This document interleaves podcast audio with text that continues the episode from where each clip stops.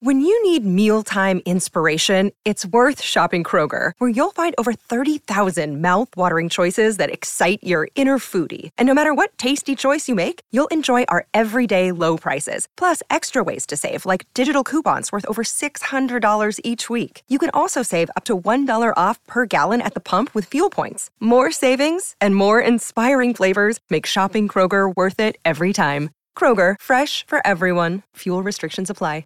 Another day is here, and you're ready for it. What to wear? Check. Breakfast, lunch, and dinner? Check. Planning for what's next and how to save for it? That's where Bank of America can help. For your financial to dos, Bank of America has experts ready to help get you closer to your goals. Get started at one of our local financial centers or 24-7 in our mobile banking app. Find a location near you at bankofamerica.com slash talk to us. What would you like the power to do? Mobile banking requires downloading the app and is only available for select devices. Message and data rates may apply. Bank of America and a member FDIC. Pourquoi la tour de Pise est-elle penchée? Merci d'avoir posé la question. Mondialement connue, la tour de Pise est un des symboles de l'Italie et un véritable emblème pour sa ville.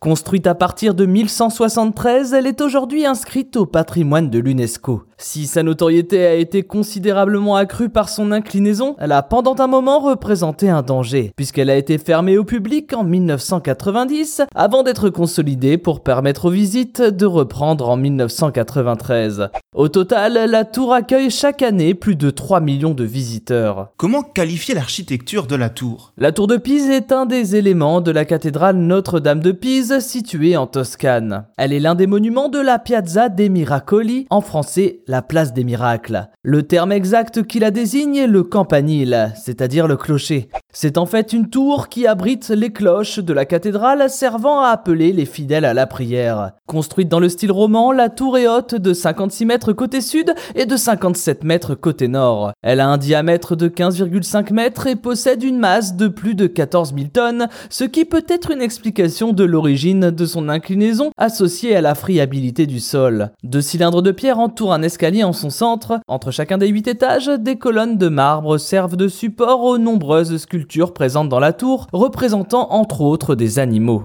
Comment l'inclinaison de la tour a-t-elle perturbé sa construction? L'architecte Bonanno Pisano a commencé la construction de la tour de Pise en 1173 avec un premier étage entouré de 15 colonnes en marbre blanc. Mais il a fallu au total 3 phases et plus de 170 ans pour l'achever. Lorsque le troisième étage a été édifié, une première inclinaison de 5 cm dans la direction du sud-est est apparue. En effet, le sous-sol était trop instable et la construction cessa sur le champ. Cette attente fut primordiale pour la suite car elle permit au sol de se tasser et évita ainsi l'effondrement de l'édifice.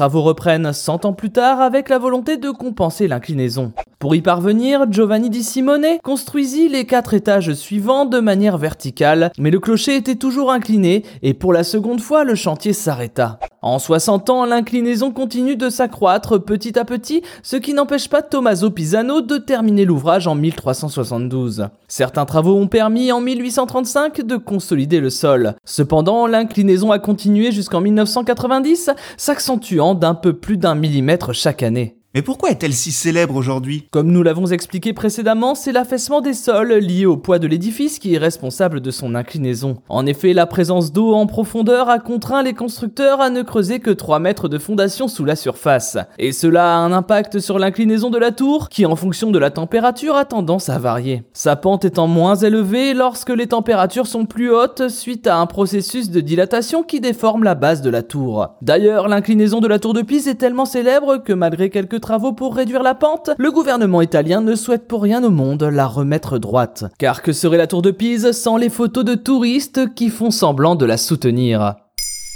Maintenant vous savez, un épisode écrit et réalisé par Thomas Dezer. Ce podcast est disponible sur toutes les plateformes audio, et si cet épisode vous a plu, n'hésitez pas à laisser des commentaires ou des étoiles sur vos applis de podcast préférés.